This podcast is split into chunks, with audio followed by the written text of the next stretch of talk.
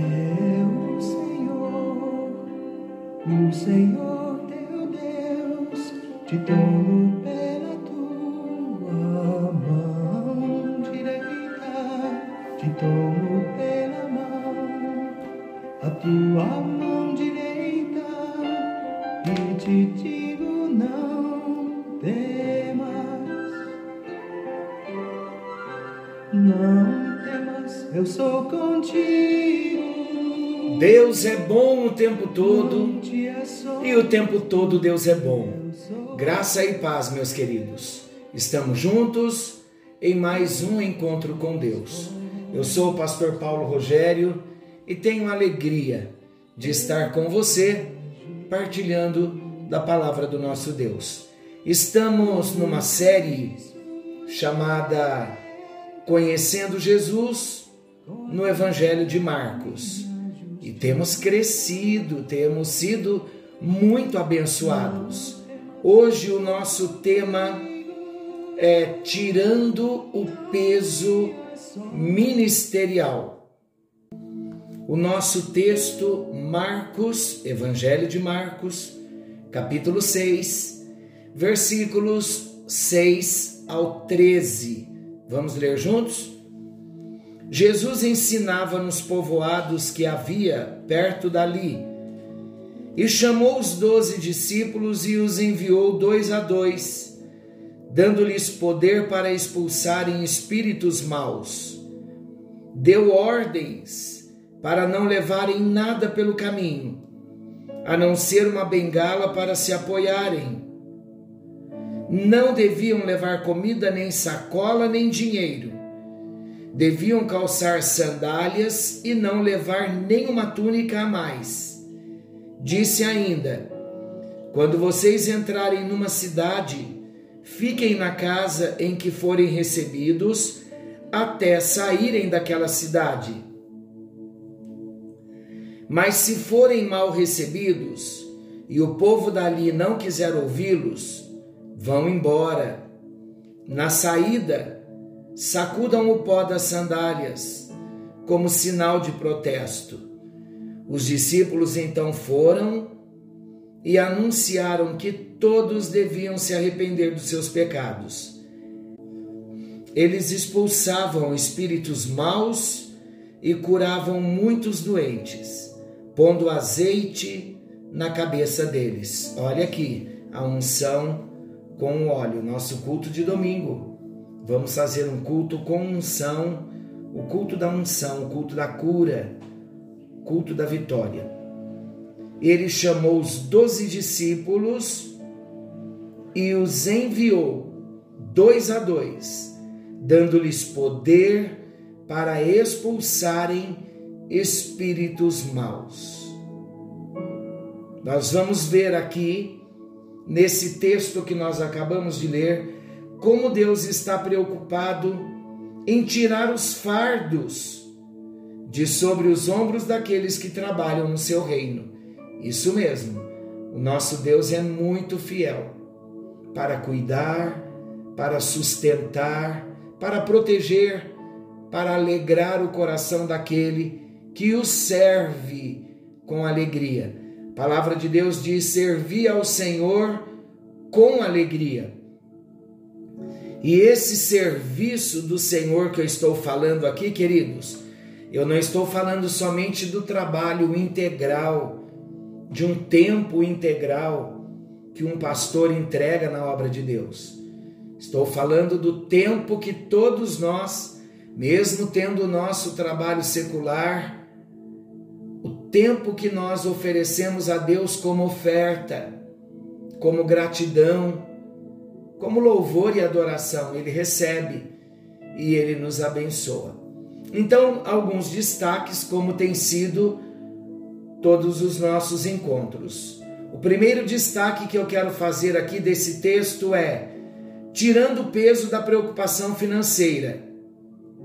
Quando nós olhamos para esse texto, nós vemos que a primeira recomendação do Senhor Jesus aos seus discípulos, que partiam para uma missão missionária, olha que interessante. Olha a primeira recomendação do Senhor Jesus aqui. aos seus discípulos que estavam partindo para uma missão missionária. A recomendação de Jesus era de não se preocuparem com o que teriam que levar no caminho.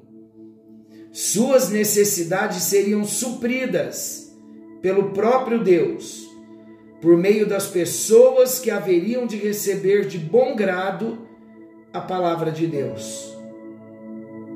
Muitos deixavam de seguir a Jesus por pensarem que primeiro teriam de trabalhar o bastante a fim de possuírem melhores condições financeiras. Ficavam inseguros quanto ao futuro da família. Mas Jesus provou o contrário, mostrando que nem duas túnicas seriam necessárias.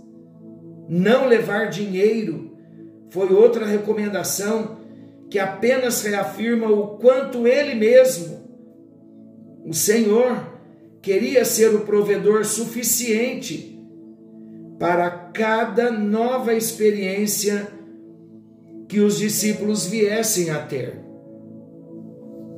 Esse texto me lembra Filipenses capítulo 4, versículo 19. É um outro texto também que eu trago desde a minha infância.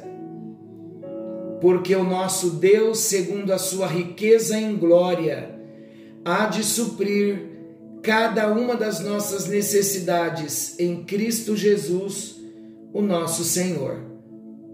O nosso Deus é fiel, queridos.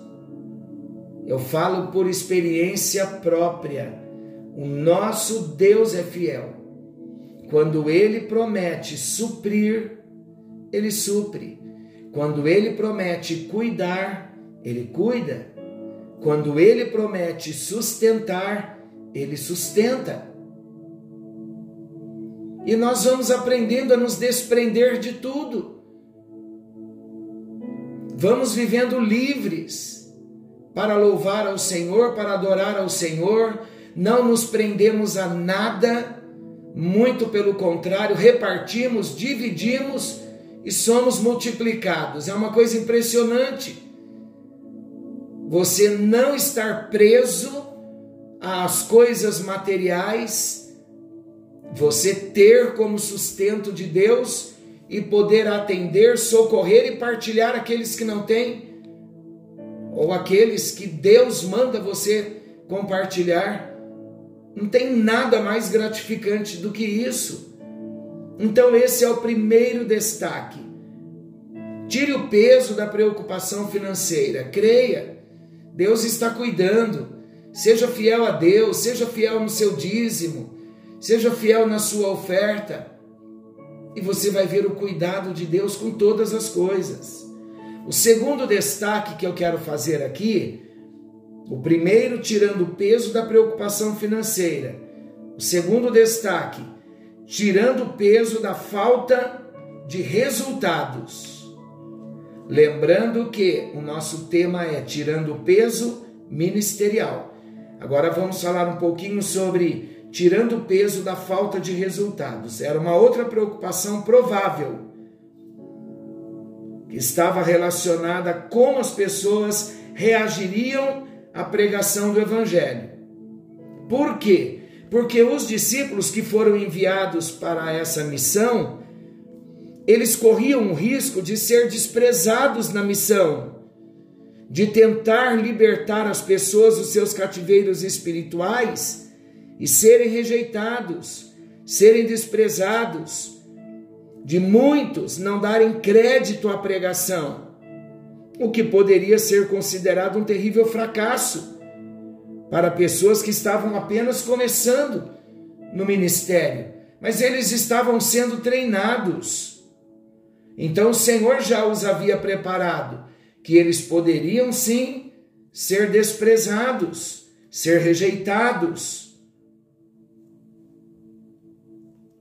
Queridos, mesmo o Senhor tendo feito esse alerta aos discípulos enviados em missão, o Senhor procurou mostrar a eles que aos seus olhos, isto é, aos olhos do Senhor, isso não indicaria uma derrota.